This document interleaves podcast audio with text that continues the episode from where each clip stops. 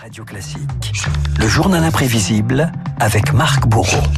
C'est pas l'homme qui prend la mer, c'est la mer qui prend l'homme. Marc, le chanteur Renaud souffle aujourd'hui ses 70 bougies, 70 ans et plus de 50 ans de carrière à aiguiser sa plume. L'occasion eh bien de rendre hommage ce matin à la langue de Renaud, un sens du récit et des mots singuliers euh, dans la chanson française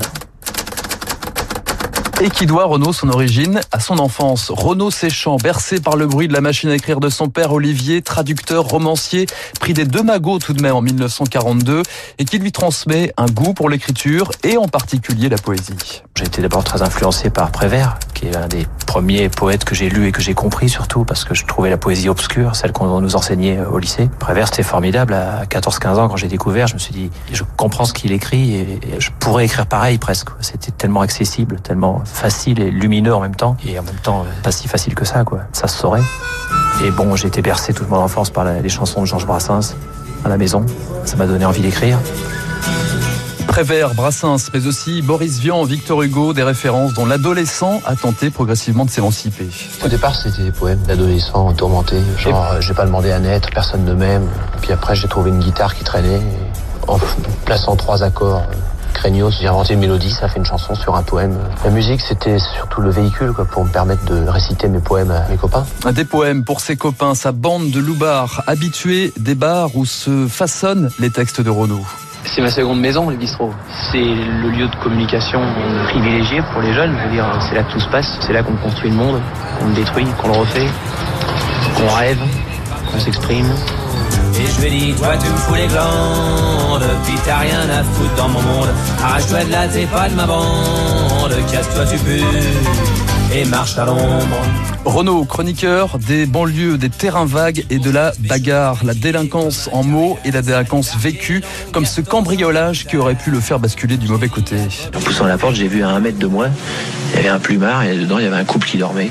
Visiblement sur les murs, il n'y avait rien, il n'y avait pas de chaîne stéréo, il n'y avait pas de coffre-fort. Il parlait tout doucement, qu'est-ce qu'on fait alors? Il n'y a rien à tirer et tout, viens on s'arrache. Il dit non merde, on n'est pas venu pour rien. Et il y avait une chaise avec une, veste en velours. J'ai pris la veste délicatement, j'ai fouillé les poches il n'y avait rien dedans, sauf une pauvre montre, mais nulle. Puis on est parti en cavalant. Et le lendemain, j'étais malheureux, mais comme rarement, j'étais malheureux. Je suis un nul. Toute ma vie, j'ai eu honte. si le mec euh, que j'ai volé ce jour-là se reconnaît, euh, je suis offert une montre en or aujourd'hui pour me faire pardonner parce que c'est épouvantable. Au deuxième, dans mon HLM, il y a une bande allumée qui vivent à 6 ou 8. Renault, plus brûlant que truand, le quotidien d'une jeunesse française et sa langue. Renault, champion hors catégorie dans un domaine, l'argot. C'est un langage que j'ai appris, bon, euh, déjà quand j'étais môme, et puis après quand j'ai arrêté mes études à 16 balais, je n'ai pas employé les mots du dictionnaire. un truc me plaît, je dis ça me branche, c'est super. Euh, quand un truc me dévecte, je dis pas euh, cette chose me déplaît, je pourrais jamais dire ça. Je dirais ça me gonfle, toujours. Il m'a filé une baigne, j'ai filé un marron, m'a filé une châtaigne, j'ai filé mon blouson. De l'argot, du verlan, comme dans Laisse béton, évidemment. Renault, une large palette grammaticale, des jeux de mots, du surréalisme, des anachronismes aussi, comme lorsqu'il évoque le 14e arrondissement de Paris. Quand je me balade au long de ces rues, je peux pas oublier qu'autrefois, Vercingétorix s'est battu tout près du métro. Alésia, moi. L'une de vos chansons préférées. Ah oui, j'aime beaucoup cette chanson Renaud. Renaud, enfin, une façon euh, bien à lui d'envisager les langues étrangères, bien plus à l'aise dans la langue de Prévert que dans la langue de Satcher.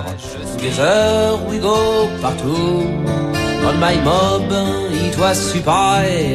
It was Friday on my mind. It was a story d'amour. L'anglais, mais surtout les chansons d'amour. Renaud, l'écorché vif, c'est aussi déclarer sa flamme. Vous l'évoquiez il y a quelques instants, Renaud. Ces quelques notes de Mistral gagnant. Renaud, une langue, une poésie touchante quand ce grand timide exprime ses sentiments et qui font qu'aujourd'hui, nous sommes encore Morgane de lui. Mais les mots, je suis pas un grand bavard, je suis pas très expansif, mais je parle peu, mais quand je parle, ça vient du cœur. À m'asseoir sur un banc, cinq minutes avec toi, et regarder les gens tant qu'il y en a.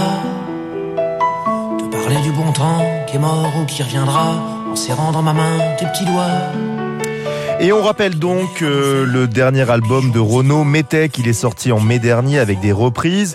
Le chanteur de 70 ans qui aimerait bien publier très prochainement un nouvel album avec des chansons bien à lui cette fois.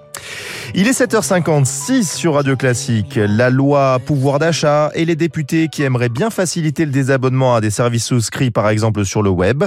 Mais euh, les entreprises voient-elles ça d'un bon oeil? Eh bien c'est le décryptage de David.